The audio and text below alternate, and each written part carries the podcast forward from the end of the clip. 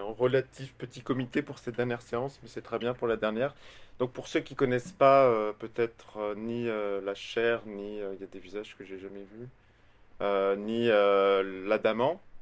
Donc en deux trois mots et puis je laisse la parole à, à Marie. S'il y a des problèmes de, d'écoute, enfin d'entente en visio, n'hésitez pas à le dire. donc on, nous sommes dans le séminaire, le dernier cours du séminaire Architecture équerre de la chaire de philosophie à l'hôpital, qui est une structure d'enseignement et de recherche euh, qui est basée au GHU Paris Psychiatrie Neurosciences, qui dont la maison mère est à Sainte-Anne.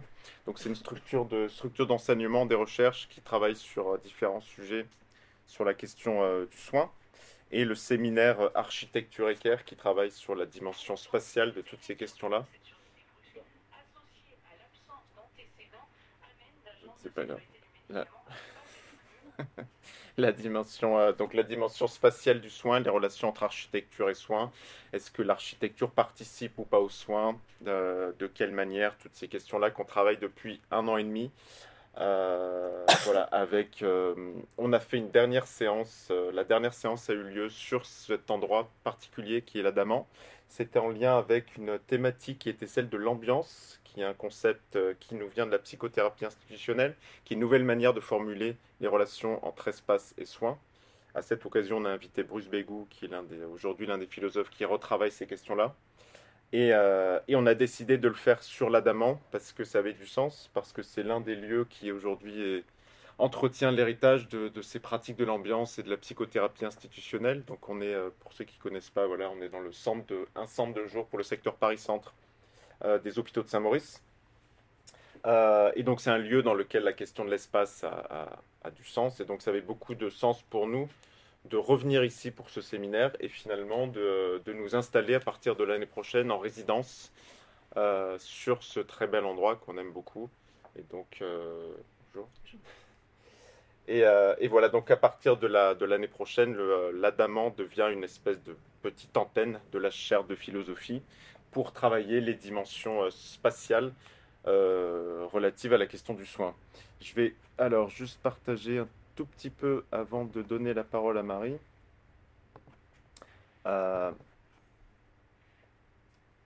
quelques éléments relatifs, donc ça c'était les cours de l'année dernière. Ah oui, vous ne les voyez pas, on n'a pas de vidéoprojecteur. C'est pas grave. C'est pour ceux qui sont, pour les quelques-uns qui sont en ligne. Du coup, je vais aller très très vite. J'avais oublié qu'on n'avait pas de vidéo proche. Euh, donc, l'intervention de Marie aujourd'hui euh, conclut la, deuxième année de ce séminaire. Euh, je donne très vite les dates de l'année 3 que vous pouvez trouver en ligne sur le site de la chaire de philosophie. 22 septembre avec une intervention déjà de Sophie Larger qui est designer, qui travaille sur le design à l'hôpital. Une intervention d'Elisabeth Essaillant, Stéphanie Dadour, Laetitia Auvernay, qui sont des enseignantes euh, rattachées à l'école d'architecture de Belleville, qui vont parler d'un travail qui s'appelle Architecture et précarité. Et puis il y a d'autres séances euh, qui viendront. Euh, il y en a une dizaine avec notamment Michel Lusso, notamment Jean-Philippe Pierron. Donc voilà, on aura des, des, beaux moments à venir sur, cette, sur, ce, sur ce bateau. donc, Marie Tesson, qui est à côté de moi, donc conclut cette, euh, deuxième année. donc Marie est doctorante.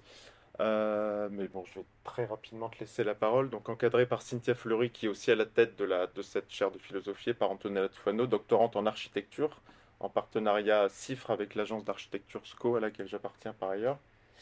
et Marie travaille depuis, depuis un petit moment déjà. Elle va faire un intermédiaire, premier résultat, euh, sur, les, euh, sur les relations entre architecture et care.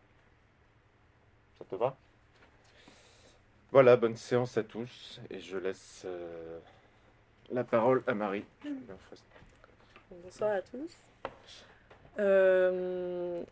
oui, effectivement, je vais pas me, enfin, pas me représenter du coup. Euh, simplement, euh, un petit retour en arrière sur mon parcours, parce qu'avant de commencer ce doctorat, euh, j'ai effectué un diplôme à l'école d'architecture de Nantes. Et ce diplôme, je l'ai orienté sur les relations entre l'homme et la nature, les relations de domination entre l'homme et la nature, véhiculées par l'architecture. Et c'est un peu un point de départ d'une réflexion que j'ai ensuite poursuivie. Euh, donc, je travaillais en agence d'architecture, mais en même temps, je me suis inscrite en master de philosophie à Paris 8. Et là-bas, c'est une, une, fac qui, qui est très intéressée par ces questions de domination et qui développe des cours sur les théories émancipatrices. Donc j'ai poursuivi à, réfléchir sur ces mêmes, ces mêmes sujets, toujours en gardant l'architecture en tête. Hein. Euh, c'était en philosophie, mais toujours, euh, toujours en tant qu'architecte. Euh, et ce qui m'a mené à découvrir et à travailler plus, plus précisément sur les théories du Caire. donc d'abord auprès de Fabienne Pogère. Et donc c'est ensuite que j'ai commencé cette thèse avec, encore une fois, ce sujet Caire et architecture. donc le titre de la thèse que je mène actuellement, c'est Qu'impliquent les pensées et pratiques contemporaines du Caire pour l'architecture euh, donc c'est euh, comment, l'architecture peut être une pratique de care, euh, quelles en seraient les modalités, quels en seraient les aspects contemporains, comment on peut définir ces pratiques et quelle architecture ça, donne. donc c'est pas un sujet d'architecture soignante ou thérapeutique, mais bien l'architecture comme une pratique de care, un, un soutien au care, avec toutes les exigences que ça comporte, donc des exigences surtout politiques et morales ou éthiques. Euh, donc c'est aussi voir si on peut considérer le Caire comme euh, une période architecturale, euh, sachant que c'est un mot qui revient beaucoup aujourd'hui en architecture, mais qui manque encore d'une définition. Le Caire puise son origine dans un mythe, qui est le mythe de Cura, donc c'est un mythe fondateur de l'humanité. On dit que c'est la déesse Cura, qui est la déesse du souci, qui a, façonné l'humain, et qu'en le façonnant ainsi, elle lui a donné comme dimension majeure le souci le fait de se soucier des autres, le fait euh, de s'inquiéter pour les autres et de, prendre soin de ce qui l'entoure. Euh, donc sur cette base euh, se développe tout un tas de pensées. et aujourd'hui, on arrive à avoir ce mot care qui s'est développé donc plutôt en latin puis en anglais, qui est devenu un mot aussi en français. Et dans d'autres langues d'ailleurs. Il n'y a pas qu'en français qu'on utilise care en anglais pour parler. Euh, et ça, euh, c'est toujours pour ces mêmes raisons politiques et morales. Euh, puisqu'en fait, donc, je vais refaire une, petite histoire rapide de ce concept qui prend dès le début les deux sens. Donc inquiétude, donc se faire du souci, et aussi prendre soin ou être attentif, être dévoué. on en trouve une occurrence dans un poème de Virgile où là on voit un cœur qui est plutôt centré sur le côté inquiétude. Après, chez Sénèque, on a, une, apparition du souci qui est euh, cette dimension qui permet d'accomplir le bien. Et par ce geste, par le fait de se soucier et d'accomplir le bien, on se hisse au niveau de Dieu et on devient vraiment humain. Parce que chez Dieu, le bien, il est, il est euh, parfait par nature. Chez l'homme, le bien est parfait grâce au souci. Ensuite, le concept euh, se développe dans la littérature catholique de la consolation et du soin des âmes donc chez Sénèque, chez Plutarque dans l'Antiquité classique, chez Cyprien et Ambroise au 3e, 4e siècle.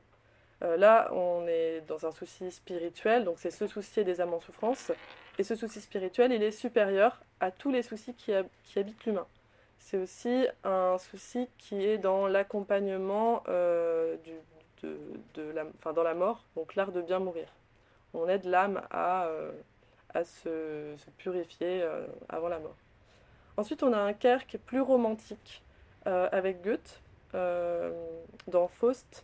Euh, donc là, c'est en allemand, donc c'est Sorge, qui est la traduction de Caire. et Sorge, c'est l'éternelle compagne anxieuse que Faust, au début, ne connaît pas, ce qui rend son âme sombre. Il est, tourné vers lui-même, il est égoïste, tourné vers ses propres buts et il n'éprouve pas de souci ou de pitié. Mais puisqu'il est humain, il ne peut pas, dans sa destinée fatale, éviter le Caire et ensuite ça lui permet d'accéder aux soins et à la sollicitude. Euh, Kierkegaard, euh, lui, développe euh, le sujet de la préoccupation comme clé de l'authenticité humaine et il, base toute réflexion philosophique sur cette préoccupation. C'est ce qui nous permet une, une, relation personnelle à la vérité et au savoir. Sans cette préoccupation, on n'atteindrait pas la vérité. Heidegger il poursuit le travail de Kierkegaard euh, pour lui, le Caire, c'est l'être humain, donc euh, dans la tradition directe euh, du mythe de Cura. donc ce Caire, c'est un soutien de la terre et des humains, un soin, et c'est ce qui permet une capacité d'agir. Ensuite, un peu plus tardivement, Dans les années 1960, il y a plusieurs penseurs qui, qui parlent aussi de care. Donc il y a Rollo May. Euh, lui, il rend le care objectif. C'est plus un care qui est individuel, on n'est plus dans un rapport personnel au savoir, mais ça prend une dimension euh, collective. Euh, chez Erickson, le care, c'est une responsabilité. Chez Mayerhoff, on est dans un care qui est plus intéressé par le processus que par les résultats. Et en fait, on est donc, ce que ça dit, c'est que c'est plutôt une question de relation. On est dans, un quart qui est communautaire, qui, est dans des relations mutuelles. Euh, le but, c'est d'aider l'autre à grandir, d'être réciproquement nécessaire à l'autre et d'établir une relation de confiance. Donc c'est aussi donner et ressentir de l'attention. l'attention, c'est quelque chose qui, émerge beaucoup chez Simone Veil. Donc elle, elle la développe comme euh, la, garantie de l'égalité et de la justice. Et elle insiste sur à quel point c'est difficile d'accorder de l'attention à celui qui souffre et donc euh, que c'est quelque chose qui nécessite de l'action. Euh, et enfin en médecine, il y a Winnicott qui, s'intéresse à la dialectique care-cure, surtout dans la relation mère-enfant. Mais ça c'est quelque chose qui est assez critiqué par les féministes ensuite qui refusent de réduire le care au rôle de la mère. Et ensuite, il y a un moment qui est celui du cœur intraduisible. Euh, c'est, le moment où les féministes de la seconde vague s'en emparent. Donc, d'abord avec Carol, Gilligan, qui, euh, en 1982, euh, crée un livre qui s'appelle In a Different Voice, dans lequel elle s'intéresse au care pour analyser les raisonnements moraux. En fait, elle, ce à quoi elle s'intéresse, euh, c'est un sujet qui est tristement actuel puisque c'est euh, le, raisonnement moral développé par une femme quand elle envisage d'avorter. Euh, est-ce qu'elle, enfin, elle étudie des cas particuliers qui concernent notamment des adolescentes enceintes à qui on ne prête pas de raisonnement moral élevé. on aime bien penser à leur place pour savoir si elles doivent ou non avorter, notamment les législateurs aiment bien le faire. Euh, et surtout pour prendre la décision en faveur euh, de l'absence d'avortement et du fait de donner la vie euh, à un enfant. Donc ce que démontre Gilligan, c'est que les raisonnements moraux que développent ces jeunes femmes ne sont pas plus faibles que ceux des hommes plus âgés qui légifèrent sur l'avortement, ils sont juste différents. ils prennent en compte tous les aspects contextuels et relationnels pour étayer leur choix. Donc si la décision est prise, c'est parce qu'en en fait, il n'y a pas du tout la possibilité de développer et d'éduquer un enfant euh, dans la vie de ces jeunes femmes. En tout cas, c'est ce qu'elles considèrent. Et leurs choix sont des raisonnements tout à fait éthiques. John Tronto, ensuite, reprend les raisonnements de, de Carol Gilligan dans les années 1990, et elle, elle va plus loin. Puisque pour elle, le care n'est pas seulement euh, un sujet éthique, donc individuel, c'est pas une question simplement de choix individuel, c'est aussi un sujet politique, donc collectif. Euh, c'est grâce à John Tronto que naissent euh, les réflexions en politique du care. Euh, donc elle, s'intéresse à tous les outsiders, donc les subalternes, c'est les éboueurs, les femmes de ménage, les nourrices, tous les métiers support, quels qu'ils soient. et au-delà des métiers, les personnes qui, qui, sont des personnes support. Et elle, elle s'affaire à déconstruire le mythe du self-made man, donc qui est un homme qui s'est construit tout seul, autonome, en soulignant que tout le monde bénéficie du care, euh, même cet homme autonome, alors que ce care n'est dispensé que par une strate inférieure de l'organisation sociale. C'est ce que Pascal Molinier nomme plus tard le care-monde, faisant écho au tiers-monde. Euh, donc, euh, sur base de ces réflexions, John Tronto donne une définition du care, que je vais vous lire. Elle, la forme avec Berenice Fischer, avec qui elle travaillait à l'époque, au début des années 90. Donc, elle dit Le care doit être considéré comme une activité générique qui comprend tout ce que nous faisons pour maintenir, perpétuer et réparer notre monde, de sorte que nous puissions y vivre aussi bien que possible. Ce monde comprend nos corps, nous-mêmes et notre environnement, tous éléments que nous cherchons à relier en un réseau complexe en soutien à la vie.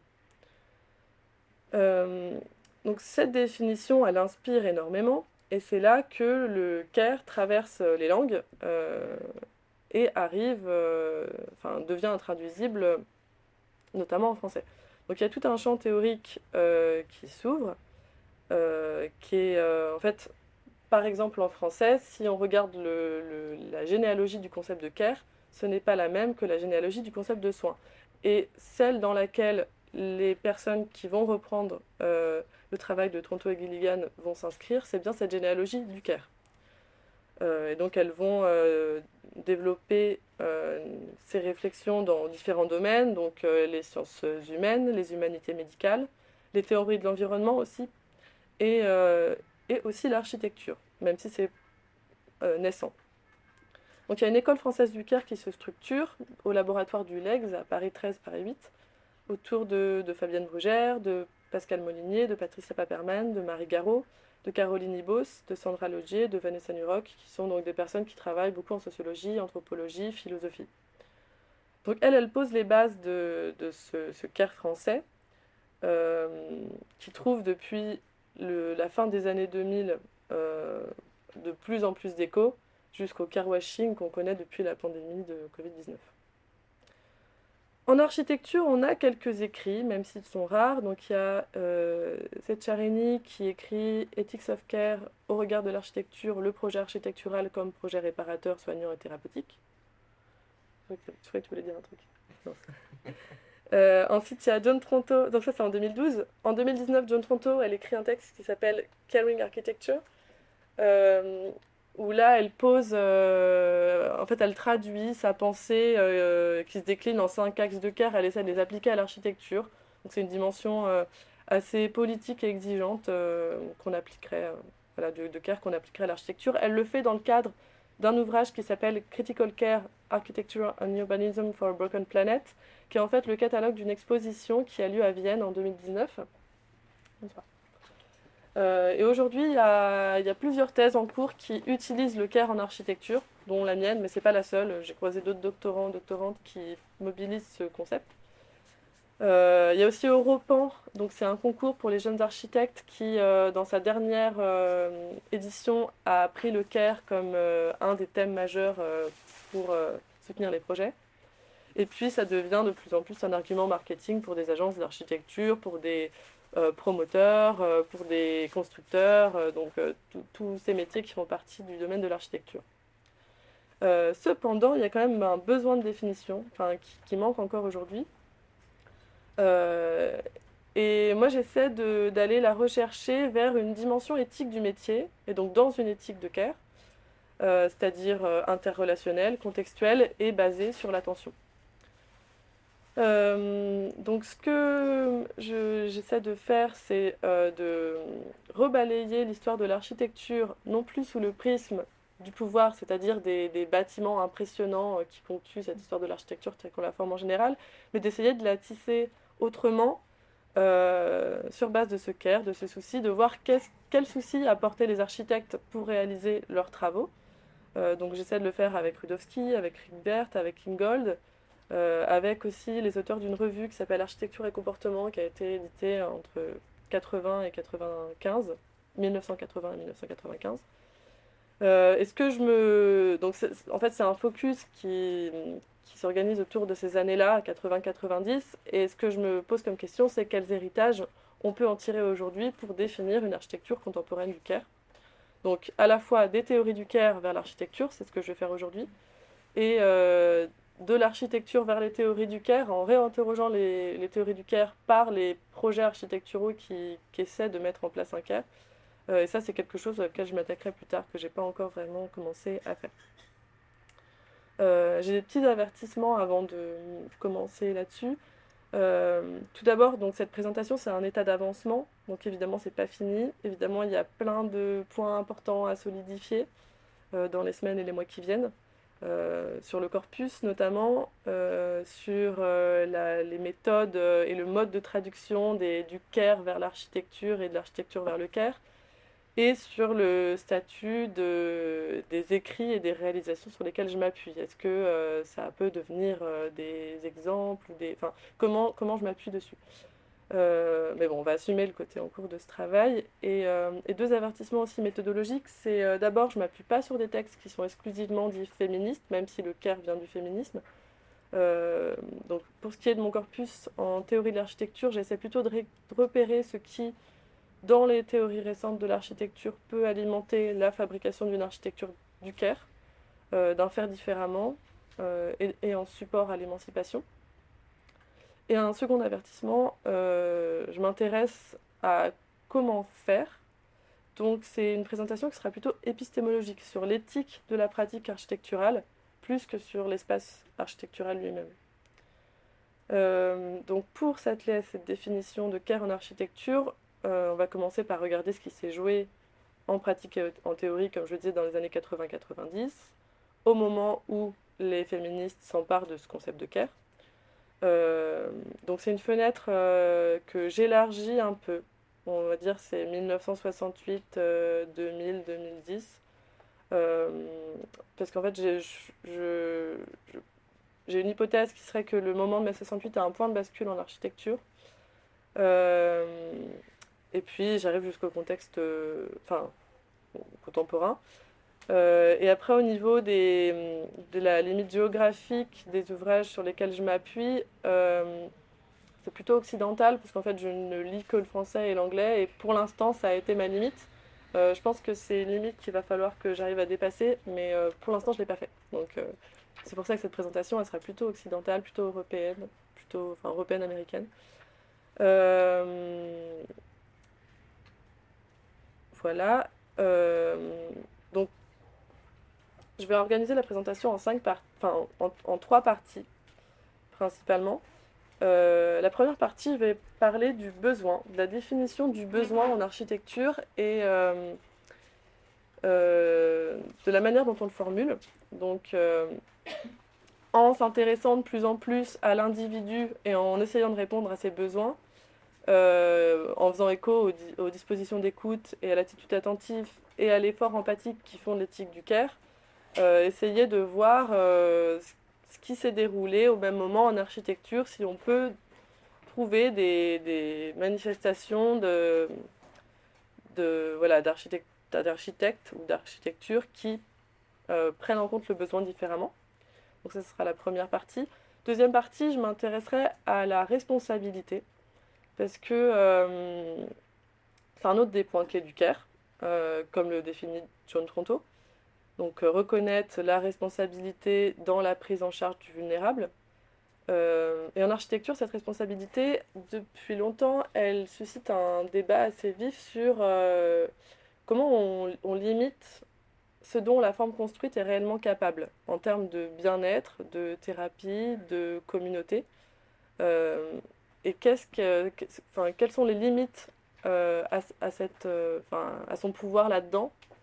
Qu'est-ce qui relève d'autre chose en fait que de l'architecture dans le soutien à ces dimensions-là Enfin, il y aura une troisième partie sur euh, l'auteur en architecture, le travail d'équipe, le travail avec d'autres parties prenantes du projet, que sont les entreprises qui, construisent, que sont la maîtrise d'ouvrage, que sont les ingénieurs, etc. Et également un petit passage par la participation habitante, avec euh, plusieurs pistes que je vais essayer de, présenter, donc euh, que j'ai relevé pareil dans les écrits de ces années-là. Donc une remise en question du statut d'auteur en architecture, la prise en compte de l'architecture des non-architectes, la remise en question du mode de projet, l'importance accordée aux conditions du travail d'équipe, l'importance accordée au bonheur au travail, l'attention au savoir-faire habitant, l'invention du faire ensemble et la redistribution des pouvoirs. Et il y a deux points que j'ai déjà identifiés comme, euh, comme étant euh, d'autres axes que je ne vais pas développer aujourd'hui, qui sont la formation des architectes, et euh, la part de l'entretien, de la réparation et du nettoyage dans la vie de l'édifice, puisque c'est quelque chose que qu'on valorise assez peu, alors que sans entretien de, du bâtiment, l'architecte aurait beau avoir fait un beau travail à l'origine, a priori le bâtiment n'aurait pas une vie très très longue. donc je vais commencer avec questionnement sur est-ce que c'est la, qu'on est face à la fin du besoin comme, euh, guide euh, de l'architecture euh, depuis 30-40 ans.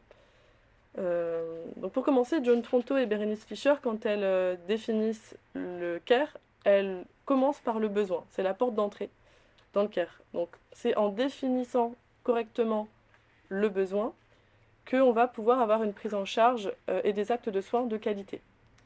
Pour accéder à ce besoin de l'être vulnérable euh, et bien le comprendre, il est nécessaire d'adopter une posture attentive, réceptive, donc une attitude d'écoute. Euh, cette attention, c'est donc le caring about, c'est le premier des axes du care. En architecture, le besoin, c'est un outil utile qui est à la fois utile pour cadrer un projet bâti et en même temps pour le justifier. Euh, pour définir ce besoin, la maîtrise d'ouvrage, donc le client ou son délégué, s'appuie sur les usages. Donc il y a les usages à atteindre et il y a les usages qui sont déjà présents. Et l'architecture se porte à leur service. Ces usages, ils sont compilés dans le programme, donc, euh, qui, existe bien souvent avant que l'architecte ne commence à travailler. Euh, ce programme, il, il, constitue et il formule la commande à l'architecte, formulée à l'architecte. Donc il soutient une vision qui est quand même plutôt fonctionnaliste et comptable du projet. Donc on répartit les surfaces euh, par fonction et on affecte un budget à chaque espace. C'est un, principe qui est hérité du modernisme architectural. Euh, dans cette idéologie, donc le client ou ses délégués sont experts euh, en leur domaine et ils passent commande d'un bâtiment instrument euh, en regroupant ces consignes dans un document pour s'assurer que l'édifice présentera tous les atouts de la machine qu'il recherche. Porté à grande échelle dans la conception du logement collectif ou des bâtiments et espaces publics, le programme normalise inévitablement l'individu. Euh, on est face à un usager ou à un habitant qui est entre guillemets normal, qui présente les mêmes besoins types que tout autre être humain, euh, et sa vulnérabilité elle est réputée universelle.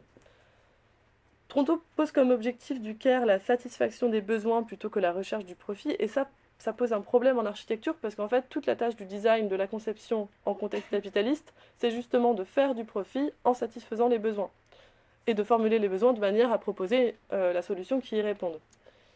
Donc quand, David Wadkin euh, rédige son essai sur la morale et l'architecture, il présente les besoins comme des intentions au service des croyances liées à un programme politique ou social, qui acquièrent en devenant besoin le statut moral qui leur manquait pour faire autorité et emporter l'opinion. Donc c'est un outil de pouvoir. Euh, cela va dans le même sens qu'Aldo Rossi, qui dit, en s'inspirant des divers épisodes euh, expropriatoires, que ce sont les facteurs économiques qui guident la fabrication de la ville. Et donc euh, Pierre Chevrière va dans le même sens. Lui, il considère que c'est le planificateur qui a besoin des besoins et non l'usager. Euh, deux voies s'ouvrent dans les années 1980.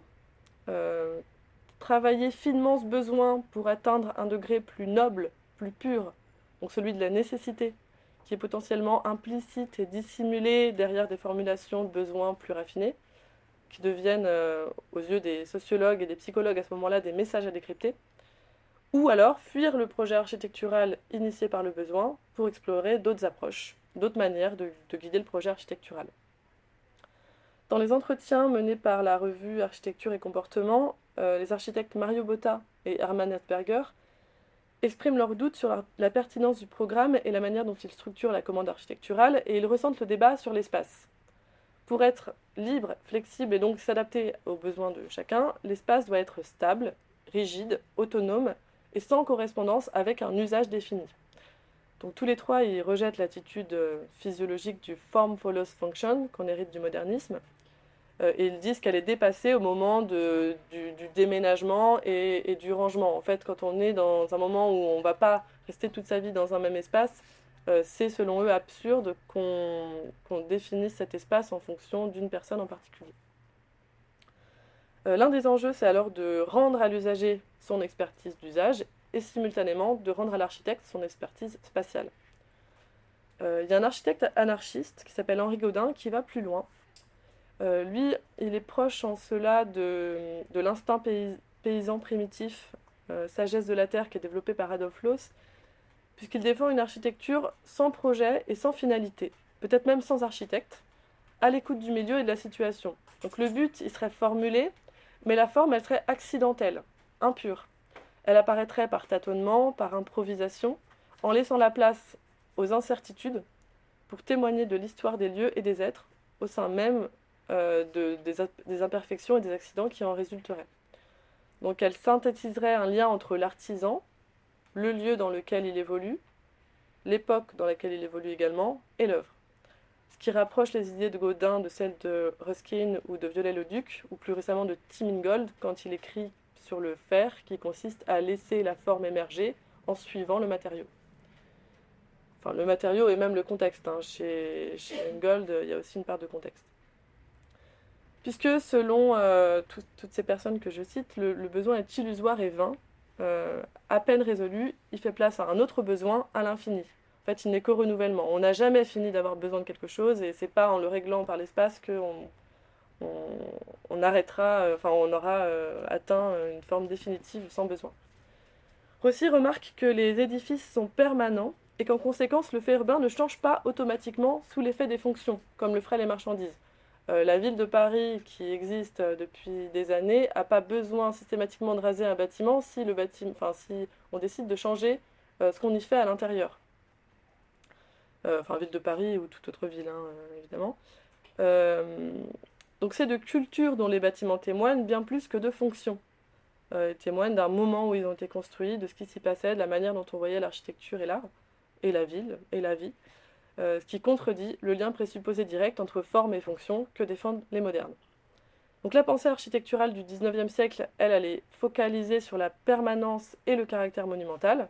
Et on a Quatremer de Quincy, qui, qui, est beaucoup cité, qui exclut tout élément strictement utilitaire de l'architecture. L'objet du programme euh, n'est pas de réduire l'architecture à la fonction, puisque les réponses au concours restent variées, mais quand même il décerne la priorité à la fonction, euh, puisque la conformité au programme est éliminatoire lors d'un concours d'architecture. C'est ce qu'a contourné ThyssenKrupp, l'entreprise, euh, qui a été commanditaire d'un concours qui a été remporté par Françoise Hélène Jourda, une architecte française dans les années 90, à Krefeld en Allemagne, puisque le concours qu'il lance est lancé sans programme. En fait, ils invitent euh, les architectes à à rester en loge, donc à dormir dans un hôtel sur place, près du site. Euh, ils organisent euh, un studio dans lequel euh, la parole et enfin, toute information est partagée avec tout le monde. Tout le monde assiste aux présentations intermédiaires des autres groupes. et le seul critère qu'on donne aux architectes, donc c'est le site, le fait qu'il n'y aura pas de logement sur ce site et qu'il y aura plusieurs phases de réalisation. Donc il faut prévoir la possibilité de diviser le projet en, en, plusieurs bâtiments, ou en tout cas de rendre possible le fait que tout soit pas euh, construit au même moment. Euh, donc c'est la personnalité du site que la compagnie a acquise qui doit inspirer le projet. Euh, et en fait, quand Françoise Hélène Jourda est désignée lauréate, là on lui présente le programme et elle doit adapter sa proposition formelle architecturale et paysagère aux contraintes qu'a la maîtrise d'ouvrage. Mais après. Euh, l'absence de programme, c'est aussi un point de départ du concours d'idées qui est lancé par l'APHP, Assistance publique hôpitaux de Paris, en 1987, sur le thème de la gériatrie, sur trois sites hospitaliers dont elle est propriétaire. Donc là, l'APHP donne carte blanche aux équipes d'architectes, et euh, il y a plein de projets qui sont proposés, certains sont très utopistes, d'autres sont plus réalisables, et notamment il y a un des projets qui est réalisé, c'est le pavillon de l'Orbe, dans l'hôpital Charlefoy à Ivry-sur-Seine. Euh, et là, André Bruyère, qui est l'architecte, pose une réflexion euh, qui se porte sur les cinq sens, avec pour objectif de faire de l'hôpital un lieu de vie plus qu'un lieu de soins. Il mise beaucoup sur euh, les espaces communs, sur le confort et sur les, relations à l'extérieur et à la végétation pour développer son projet. Euh, et en fait, on voit bien que malgré le fait qu'il n'ait pas respecté un programme initial, son bâtiment est continué à être utilisé, que les équipes soignantes en sont contentes et qu'il est tout à fait fonctionnel. Donc ces tentatives sans programme n'ont pas du tout fait basculer la tendance majeure. Aujourd'hui, il y a quelques concours qui gardent ce principe, notamment ceux d'Europan, euh, qui est un concours pour jeunes architectes, comme je disais. Euh, mais l'essentiel de la commande, il reste soumis au programme. Euh, il y a une conséquence et qui est aussi à la fois une cause de cette influence du programme, c'est le développement d'une discipline spécifique à part entière, donc un métier qui est consacré à l'élaboration du programme sur la base euh, d'études dans le champ des sciences sociales et euh, d'études économiques, c'est le métier de programmiste qui, euh, qui s'est solidifié, qui a pris de plus en plus de place dans les projets, notamment les projets publics. et donc ces, réflexions poussent l'architecte à s'interroger sur le besoin fondamental auquel l'architecture est censée répondre, fonction, culture, comme je disais. et ça nous renvoie à, donc à rechercher l'origine de l'architecture. Là, il y a plein de suppositions. Euh, donc si l'humain, c'est cet être fait d'humus qui restitue son corps à la terre et qui enterre ses morts, donc avec euh, ce- cette étymologie qui est humera, l'inhumation, euh, comme évoqué dans le mythe latin de Cura que j'évoquais très très rapidement tout à l'heure, qui est donc le mythe fondateur de la notion de care, alors la sépulture ou le tumulus pourrait bien être la première architecture. Il y a de nombreux rites qui sont liés à la cabane primitive qui sont associés à la mort. Euh, par exemple, euh, des modèles miniatures de cabanes en terre cuite ou en pierre ou en bronze qui sont installés sur les sépultures préhistoriques euh, des Italiques. Et là, on en hérite toute une histoire du monument, donc une architecture au service de la communauté, qui la rassemble en la rapprochant de l'origine de Dieu, et de Dieu, et donc là, pour, donner un exemple concret, on a les fêtes hébreuses des huttes qui, voilà, qui fédèrent autour de, de ce- ces, ces cabanes primitives et qui se relient à Dieu et qui font communauté. Donc si la communauté c'est un besoin fondamental de l'humain et que l'architecture est au service avant tout du groupe, du partage, elle n'échappe pas au paradoxe immunitaire qui est souligné dans la philosophie de Roberto Esposito ou de Giorgio Agamben, puisque Sénèque explique que l'Église est pensée comme un lieu de la communauté lisible et uniforme, et par conséquent surtout comme celui de l'immunité. C'est l'endroit dans la ville où la charité est appliquée, et ce exclusivement. Le reste des rues, en dehors de la zone autour de l'église, sont des espaces hostiles où la charité n'existe pas. Euh, cette fonction sécuritaire, enfin ça c'est à l'époque, euh, au Moyen Âge quoi.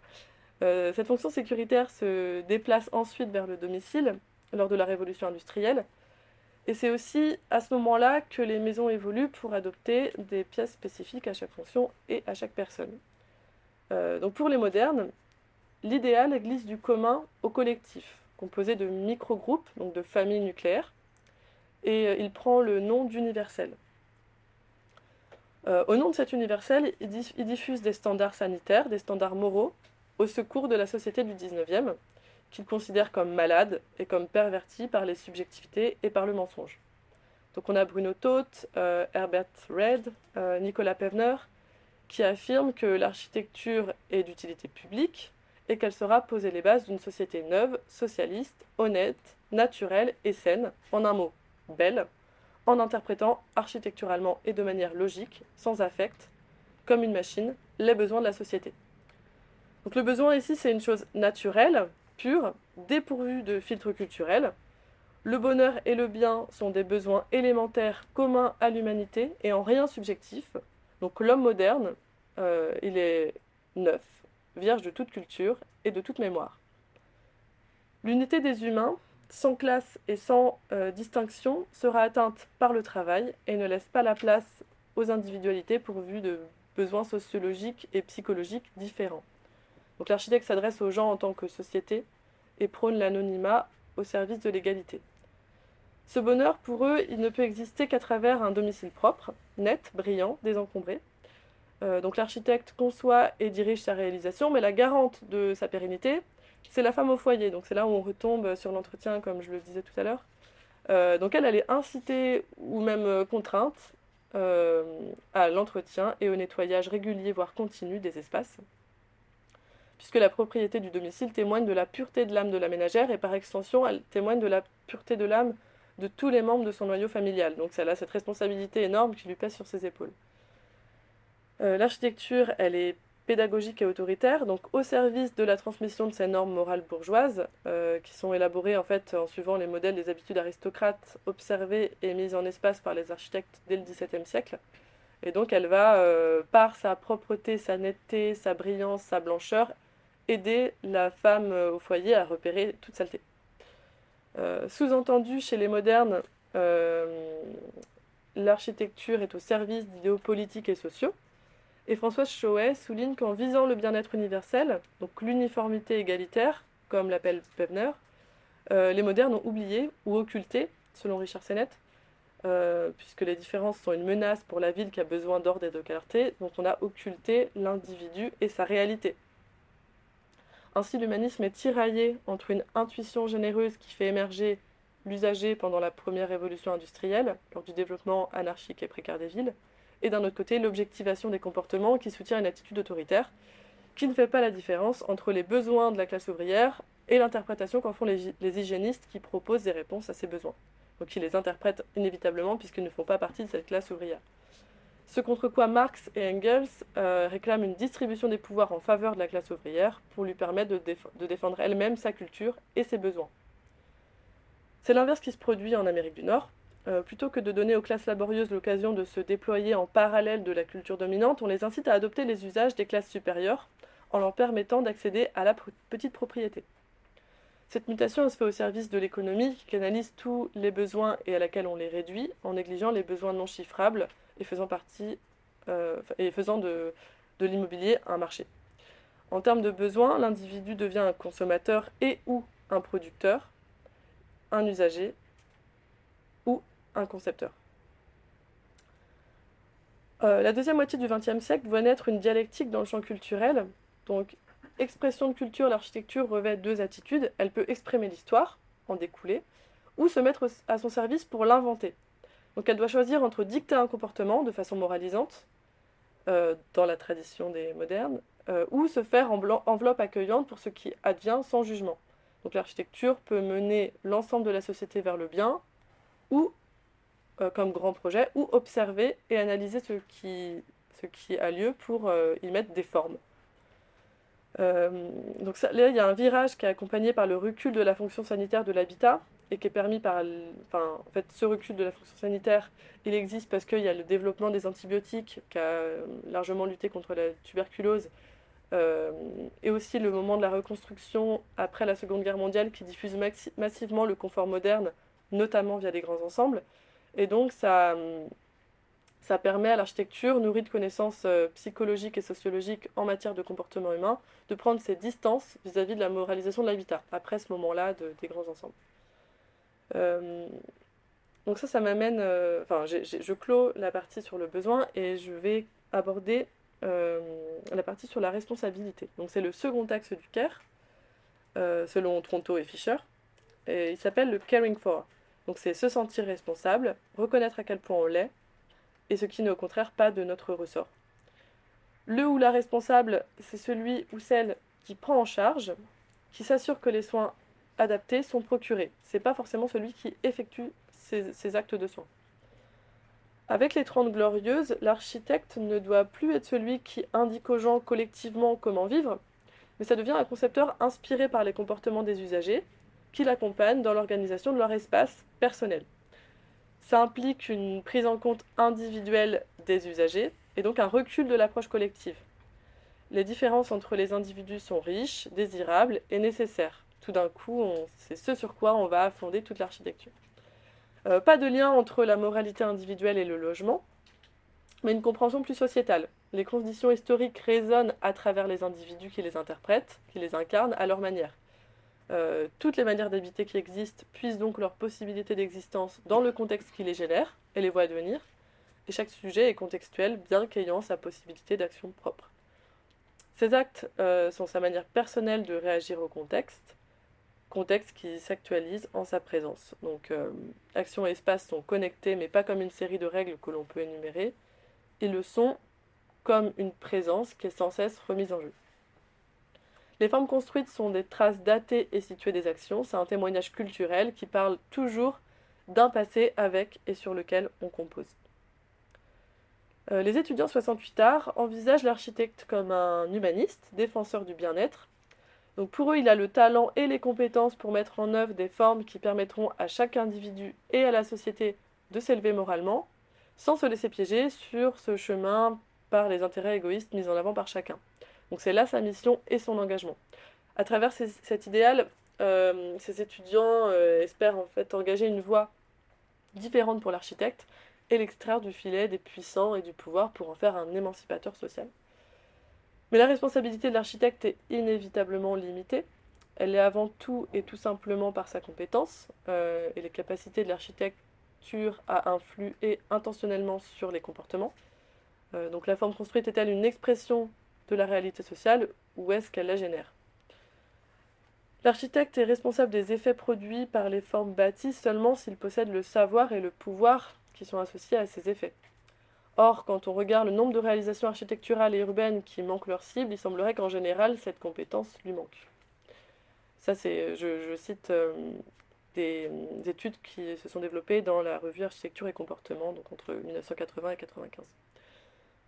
Donc pour les psychologues de la fin des années 1960, l'espace n'est pas apte à créer, il est médiateur, protagoniste, support, milieu, mais pas plus.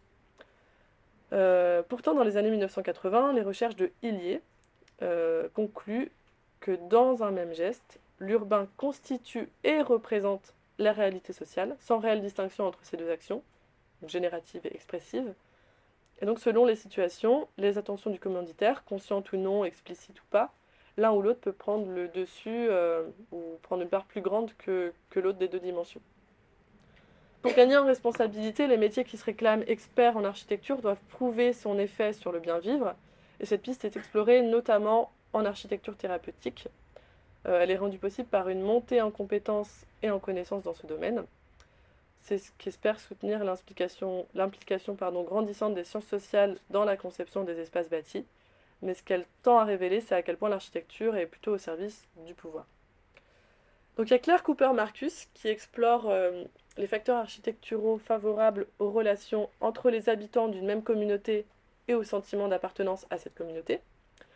Donc elle, elle avance que certains dispositifs contribuent à la formation de la communauté. On a, euh, donc elle liste, il y a l'espace commun en plein air, euh, l'espace commun couvert, la moyenne distance entre le stationnement et la porte d'entrée du logement qui permet de faire des rencontres ou d'avoir des petites interactions avec ses voisins, euh, la possibilité pour l'habitant de choisir entre des espaces de plein air aux différents degrés de privacité, euh, également l'absence de rue publique à l'intérieur de la communauté et une architecture qui se démarque dans son expression euh, formelle esthétique du voisinage immédiat.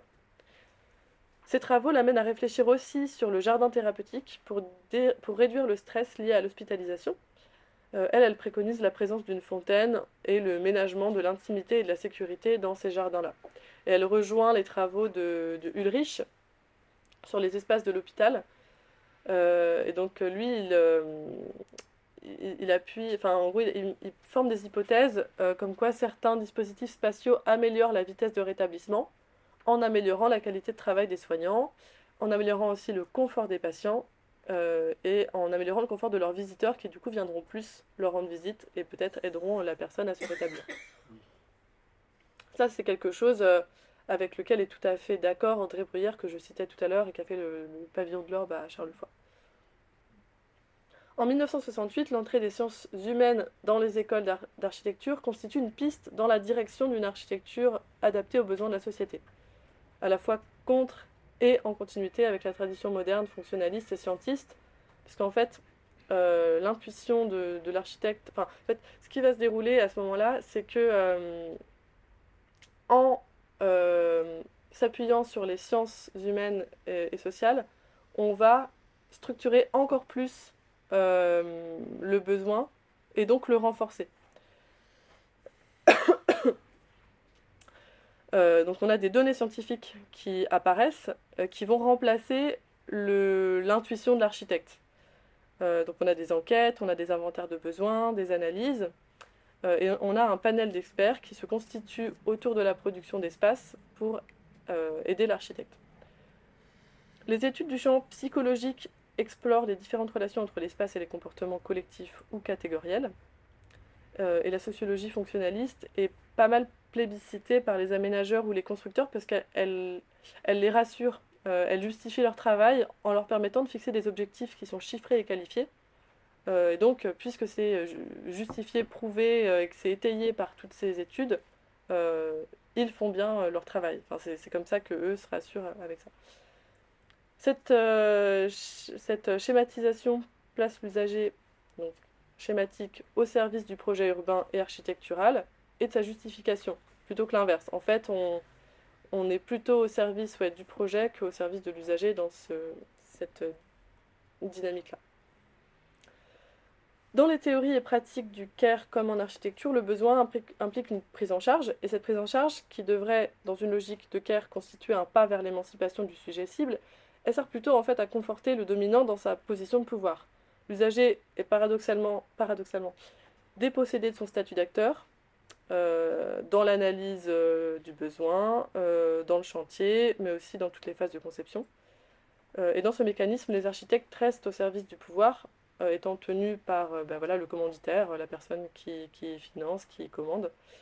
et cette tradition hérite du passé monarchique pendant lequel peu d'architectes étaient formés, et ce qu'il était représentait l'élite qui bâtissait les monuments du régime et l'aidait à asseoir son pouvoir. Dans ce système, l'œuvre était celle du monarque et les architectes exécutaient. Euh, le langage architectural est resté au XIXe et XXe siècle celui du pouvoir, auquel les architectes se formataient avec l'autorité immédiate du maître pour respecter et remporter les concours.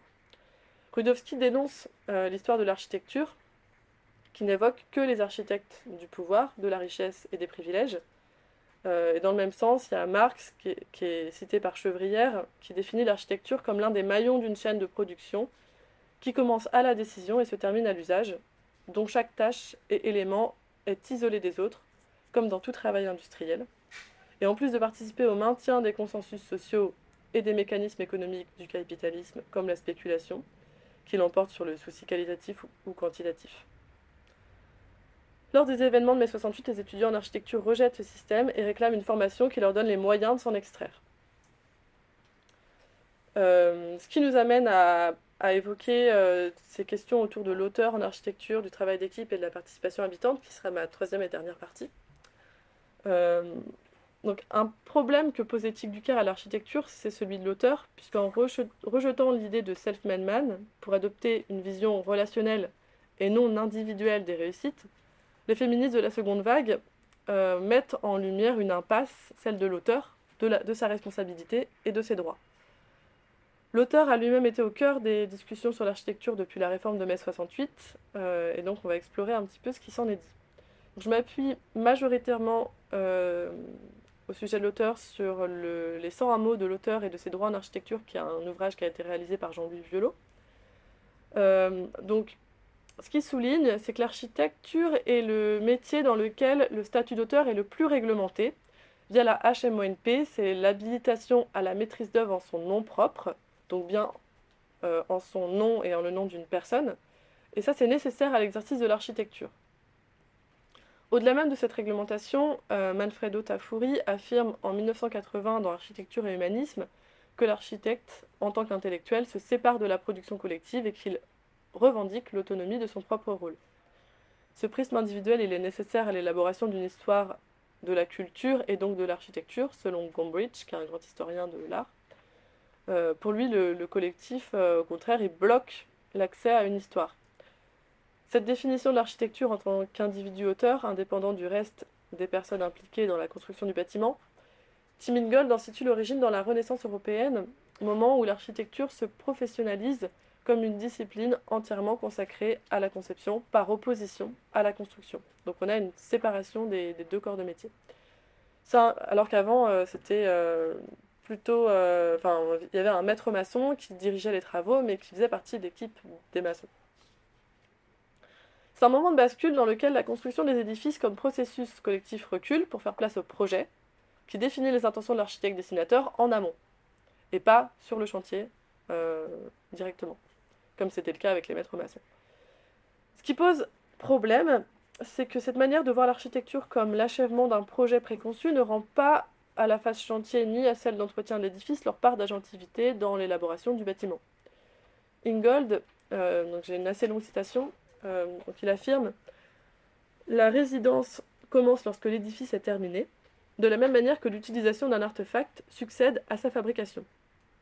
Nous avons déjà vu, que dans le cas d'un artefact, tracer une frontière entre l'activité consistant à le fabriquer et celle consistant à l'utiliser revient à fixer un point d'arrêt dans l'évolution d'une chose achevée, point d'arrêt qui ne peut être fixé qu'en relation à une totalité qui la précède, sous une forme virtuelle, puisque la toute première opération de fabrication, c'est-à-dire... Euh, euh, pardon, euh, j'ai sauté une ligne. Mince euh, qui la précède sous une forme virtuelle depuis la toute première opération de fabrication, c'est-à-dire en relation à un projet. Le même raisonnement s'applique au sujet de l'édifice. Si les activités de résidence sont vraiment différentes et postérieures à celles de la construction, alors il doit être possible de fixer un point à partir duquel la construction peut être dite achevée, ou l'activité de construction a engendré un édifice, ce qui signifie aussi bien que la forme que cette dernière revêt doit pouvoir être tenue pour la réalisation d'un projet qui a précédé toutes les opérations de construction. C'est bien un jugement de ce genre qui est impliqué lorsqu'on considère un édifice comme étant la réalisation de l'architecture. Depuis bien longtemps, les professionnels de l'architecture estiment que tout le prestige de leur travail créatif réside dans l'élaboration d'un projet et que les phases de construction qui s'en suivent n'ajoutent à sa réalisation rien de plus que briques et mortier. Fin de la citation. Euh, la thèse de Jean-Louis Violot, pourtant, c'est que parler d'auteur dans un travail d'équipe soumis à la commande externe, c'est non seulement erroné, mais c'est en plus autoritaire. Donc il explique, euh, le terme d'équipe, il est globalement absent des discours sur l'architecture. Ce qui pose la question de ce qui justifie qu'on nomme la personne qui dirige l'auteur. Euh, en fait, que fait cette personne de singulier pour mériter un titre distinctif dans son équipe? Bien souvent, c'est en fait endosser les mauvaises nouvelles, assurer les rendez-vous importants et les relations publiques. Donc il met en évidence que ce, que ce fonctionnement occulte, donc c'est-à-dire le travail d'équipe, est ce qu'il révèle, c'est-à-dire l'idée, le projet comme, maître, l'idée maîtresse. Euh, donc je cite Et qu'en est-il de la structure collective qui permet à un auteur de mener à bien son œuvre? La propriété, c'est le vol. Et le respect du droit d'auteur, c'est du vol, car enfin bien difficile de démêler parfois dans le travail d'un collectif, bref, des salariés d'un même cabinet d'architecture, qui a vraiment fait quoi? On aurait donc exploité la force de travail pour la réduire à l'intuition du projet. Mais dans tous les univers artistiques, le nom de l'auteur est toujours un raccourci autoritaire. Fin de la citation. Le deuxième point, c'est qu'il n'y a pas d'architecture sans commande, donc sans action de l'autre, du client, du commanditaire, euh, qui fait bien plus que conditionner euh, l'architecture. Il a une part d'auteur dans l'action de, cette maîtrise d'ouvrage. Donc Jean-Luc le rappelle, l'architecte travaille bien pour les autres avec l'argent des autres, il cite euh, Calmiel Classe, pour qui l'architecte est décidément sans pouvoir et sans autorité, puisque ce dont parle l'édifice, c'est de la puissance de son commanditaire. L'histoire de l'architecture est très occidentale, très récente aussi, et ne se fabrique que de prouesses à la gloire du pouvoir, validées par les mêmes personnes qui la réalisent ou la commandent. Euh, ce que regrette euh, Rudowski en 1964. Donc un bâtiment qui n'exprime pas de privilège n'a pas le mérite d'être cité parmi les remarquables et il n'est jamais question des maisons des gens de moindre importance dans l'histoire de l'architecture. Poursuivant ses réflexions, Jean-Louis Violot euh, relève plusieurs hypocrisies dans le statut d'auteur.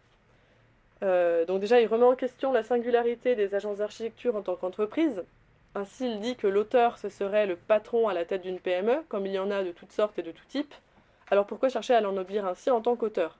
Bill Gates n'est pas l'auteur de Microsoft, il est simplement l'ensemblier, celui qui sait le mieux synthétiser le fruit des compétences réunies autour de lui, mais certainement pas l'auteur.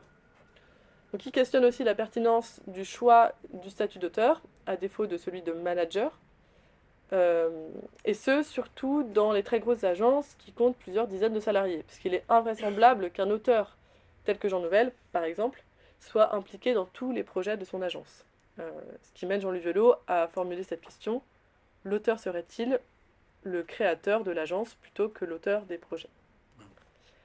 À l'opposé de l'idée de Gombrich, euh, Watkin évoque en 1979 Gideon, qui estime que le génie n'est qu'un intermédiaire à l'expression de l'esprit du temps.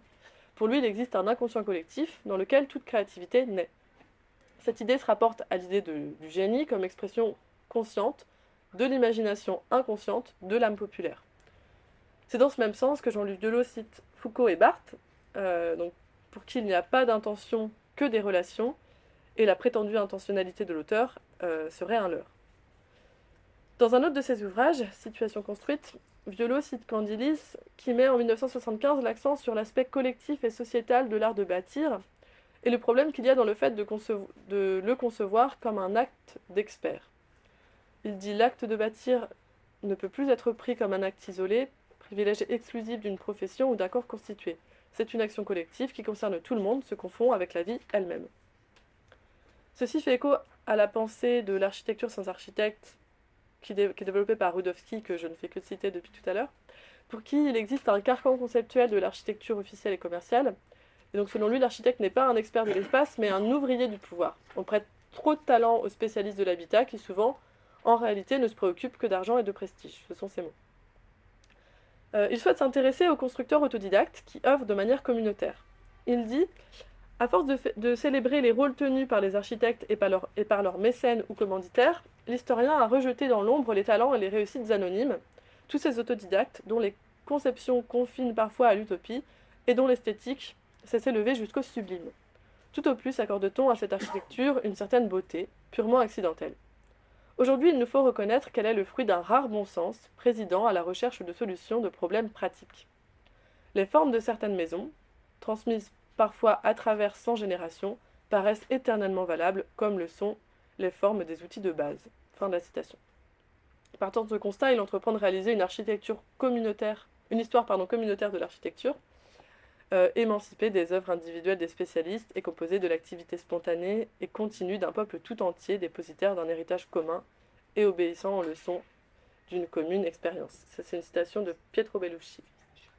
Donc il poursuit Nous avons beaucoup à apprendre de ce que fut l'architecture avant de devenir un art de spécialiste, en particulier les bâtisseurs autodidactes savent, dans le temps et dans l'espace, s'adapter avec un talent remarquable, euh, adapter avec un talent remarquable leur construction à l'environnement.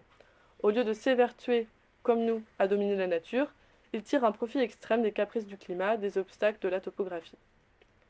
Dans un texte euh, écrit euh, pendant ses études en 1966, le jeune Christian de Porzampar trouve lui aussi qu'il est gênant qu'un spécialiste pense à la place des gens. C'est sur ces bases qu'il nous faut rechercher des propositions pour d'autres manières de faire, euh, et donc imaginer de nouveaux formats. Donc il y a certains architectes ou théoriciens qui essaient de rompre avec les présupposés aliénants de l'architecture pour esquisser de nouveaux modes plus vertueux et émancipateurs. C'est le cas de donc, toujours Rudowski, qui, malgré le manque de documentation, entreprend cette histoire de l'architecture hors cadre et hors code qui, qui élargissent l'idée que nous nous faisons de la discipline euh, et qu'il nomme en disant euh, Nous dirons cette architecture selon le cas qu'elle est vernaculaire, anonyme, spontanée, indigène ou rurale. Il voit dans ses approches de la construction un souci du, bien commun qui est, supérieur à celui induit par le recours à un spécialiste. Euh, et pour en tracer l'origine, il s'intéresse à l'architecture des singes sauvages qu'il situe dans le vêtement protecteur. Ce recul du spécialiste pour faire place à l'auto-émancipation, Jean-Louis Violot le repère aussi chez les situationnistes, qui, pour plagier la formule de Duchamp, c'est ce que fait Jean-Louis Violot, euh, il dit que les situationnistes soutiennent l'idée que l'architecture sera vivante lorsque le dernier architecte sera mort. Ils encouragent à l'organisation de groupes et de conseils autonomes pour prendre en main la question de la ville. Tim Ingold développe l'idée d'une architecture de l'enquête qui cherchera à comprendre ce qui euh, est prêt à émerger dans les matériaux, dans le contexte, en termes de forme, de force, de flux, de ligne, de lieu, et à accompagner cet événement, cet avènement. Pardon. Pierre Chevrière, euh, comme Tim Ingold, invite en 1982 à, quitter l'idée de projet qui fige une idée avant sa réalisation pour essayer de plutôt voir à l'avance, anticiper, comme le dit Sennett, devancer d'un temps le matériau.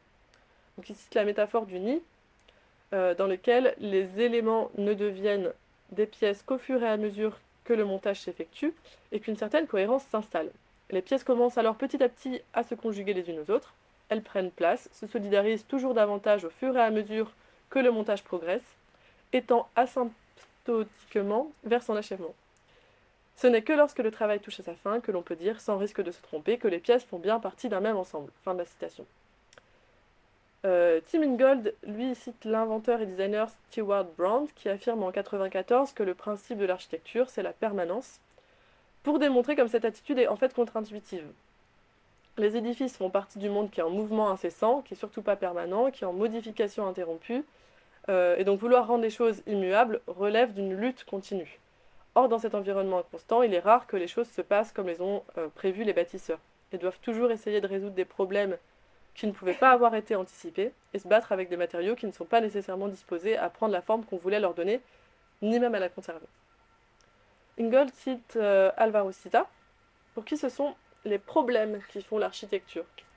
Il dit Ce n'est qu'à ce moment-là que le vrai travail de construction commence, lorsque les résidents entament une lutte incessante contre les dégâts infligés par les insectes et les rongeurs, contre le pourrissement et les infestations de champignons, ainsi que les effets corrosifs des intempéries. Il n'y a peut-être pas de meilleur exemple de l'écart qui existe entre la façon de voir l'architecte de l'architecte et celle du résident que leur attitude respective vis-à-vis de la pluie. Fin de la citation. Cela lui permet d'évoquer la part capitale assumée par l'entretien, la maintenance et la restauration.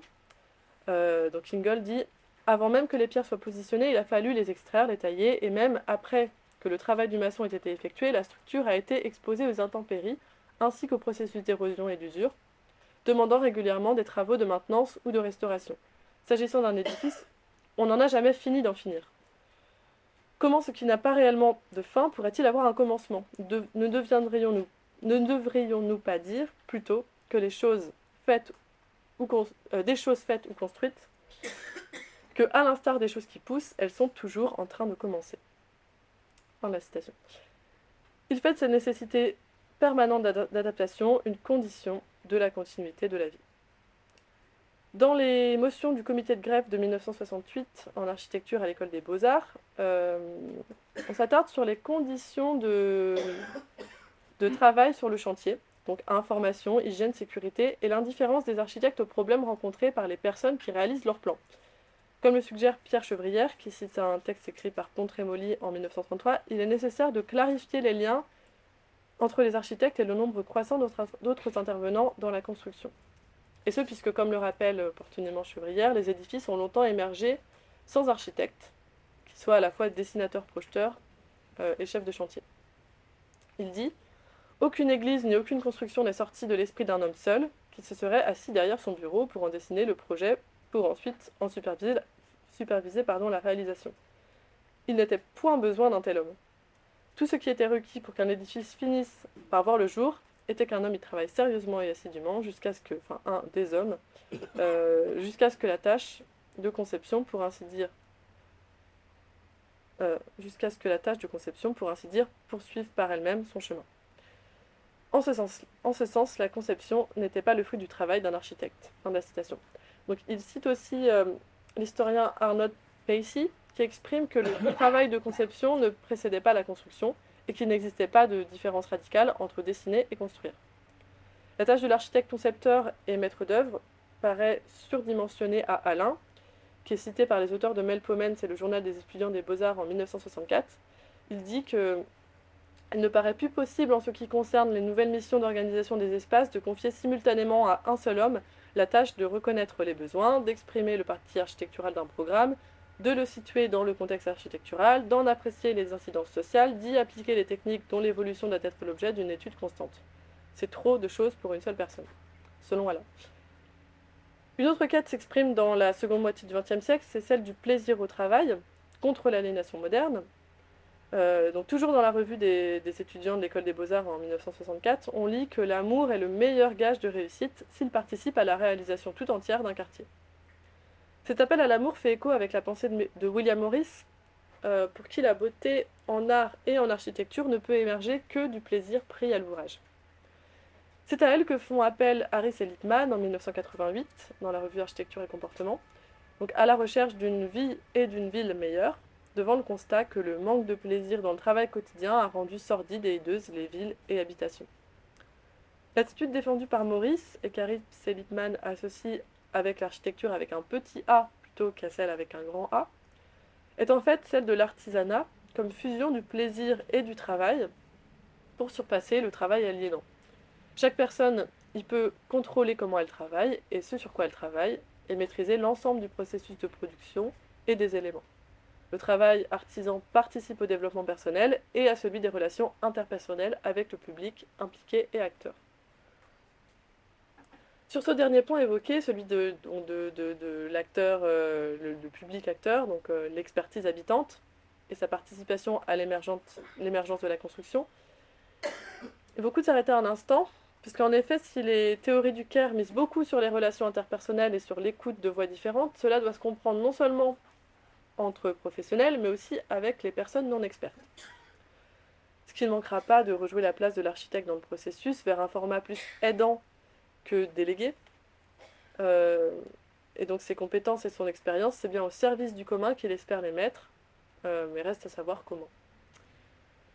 Le savoir-faire des constructeurs anonymes, qui est décrit par Rudowski comme une sagesse du savoir comment vivre et laisser vivre et du vivre en paix avec ses voisins, au sens restreint ou universel du terme, euh, va aussi dans le sens du travail de Toby Stuckley qui, en 1992, toujours dans la revue Architecture et Comportement, dit que les habitants sont eux-mêmes les plus sachants sur la manière dont le logement doit être organisé et ce à quoi il devrait ressembler, puisque ce sont eux qui en profitent et eux qui en souffrent. Il faudrait donc qu'ils développent leur propre manière de vivre et donnent forme à leur environnement proche.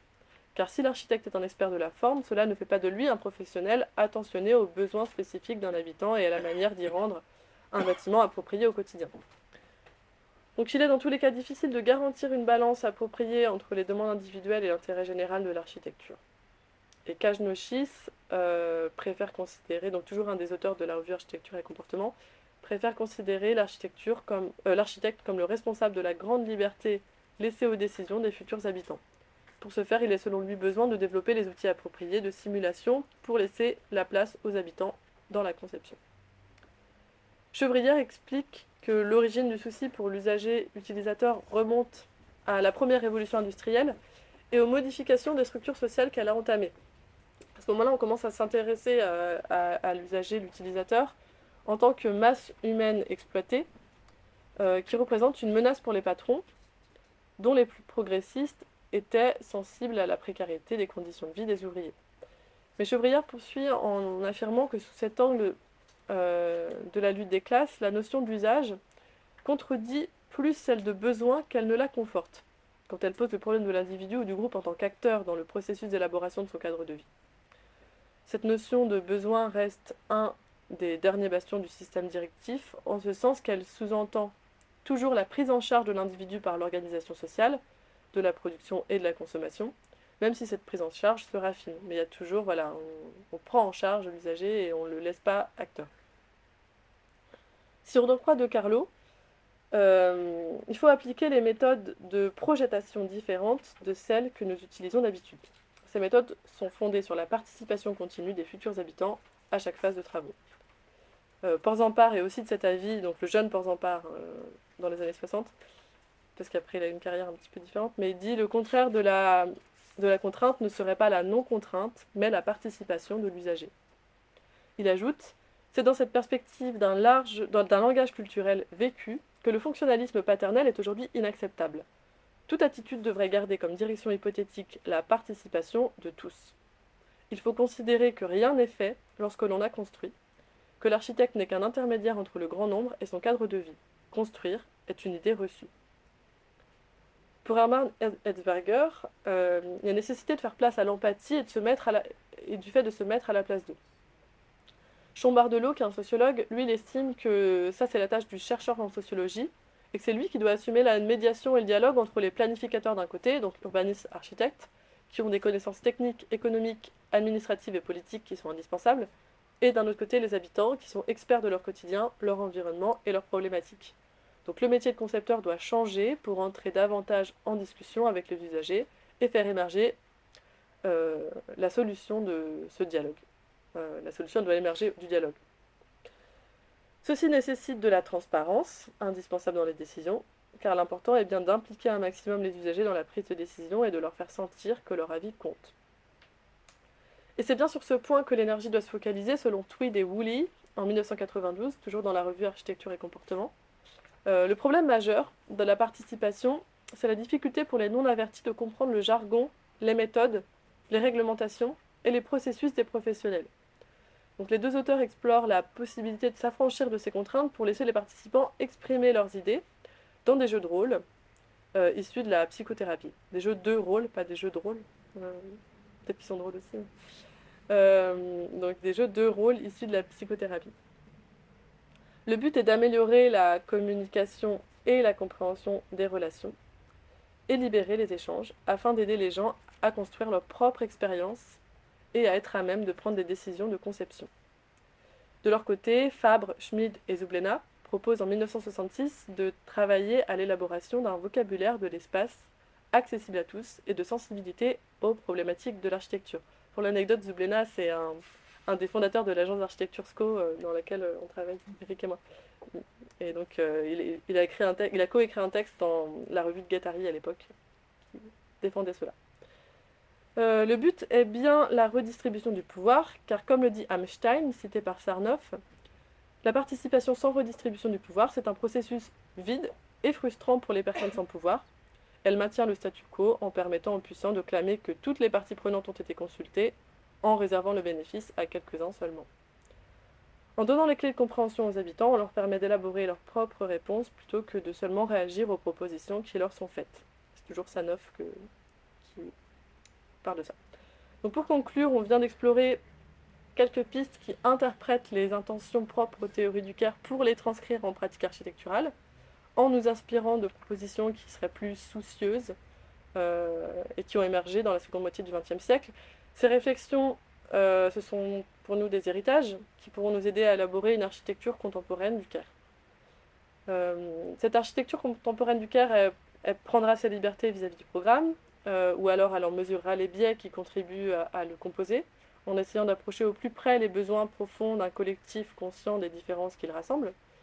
la relation entre l'architecture et les comportements, plutôt que de s'installer dans un débat d'experts, peut alimenter une mutation du rôle de l'architecte dans le projet qui reste à définir en lien euh, avec les autres personnes et les autres professions auxquelles il ou elle est confronté.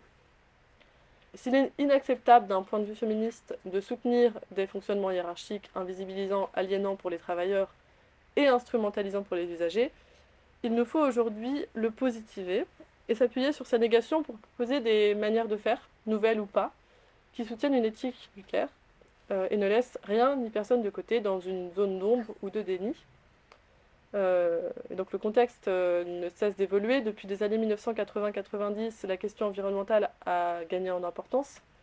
Et ces mêmes problématiques que nous venons de traverser ne pourraient être abordées en 2022 sans prendre en compte l'Anthropocène et le changement climatique en cours, au moment où la première de nos vulnérabilités semble être celle de la Terre.